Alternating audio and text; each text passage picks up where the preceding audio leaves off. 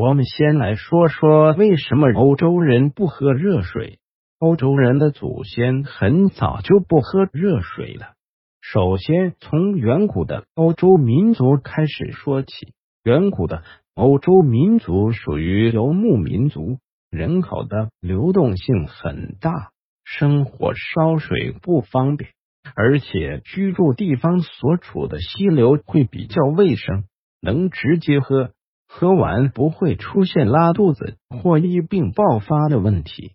所以我决定以身试法，因为找不到那么干净的自然水，我喝了几天的过滤水。虽然前几天会有不适，但过几天后就正常了。我想欧洲人喝冷水也是一种长期习惯后适应的结果。至于中国人为什么是保持喝热水的习惯，很大一部分原因是因为远古的中国人属于农耕文化，大家都是住在一起，人口比较密集。也有依靠大江大河居住的习惯，取水也一般来源于此，或者在居住地旁边开挖的井水。大江大河的水很容易受到生活污水的污染，而井水因为流动性不高，也容易产生微生物之类的，所以把水烧开了之后再喝，无疑是最便捷、经济。卫生的做法了？难道欧洲人定居下来之后也不能把热水烧开了喝吗？欧洲人后来也没有养成喝热水的习惯。在中世纪的时候，这个时候他们已经定居下来，开始建城市了。但他们的公共水源旁边往往是和垃圾场在一起，这样的做法很大程度上。为黑死病的爆发埋下了隐患。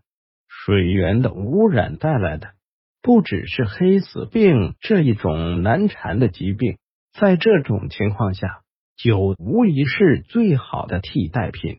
在古希腊的时候，葡萄酒就是作为表扬智慧和荣耀的东西来赐给战士。而且有一点必须兑水，因为当时的人认为。纯葡萄酒会让人的心智迷失。酒在中国的推广并不是很普及，虽然有李白、杜康这样的人，但是酿酒是要消耗大量粮食的，是要和人抢口粮的。如果土地没有很好的产量，这样的做法无疑是致命的。比如刘备在入川时。曾经推行过禁酒令，并主张毁掉酒具。那为什么他们那么喜欢喝酒？因为欧洲的酿酒除了啤酒之外，大部分是果酒，例如葡萄酒，所以不是很担心粮食的消耗的问题。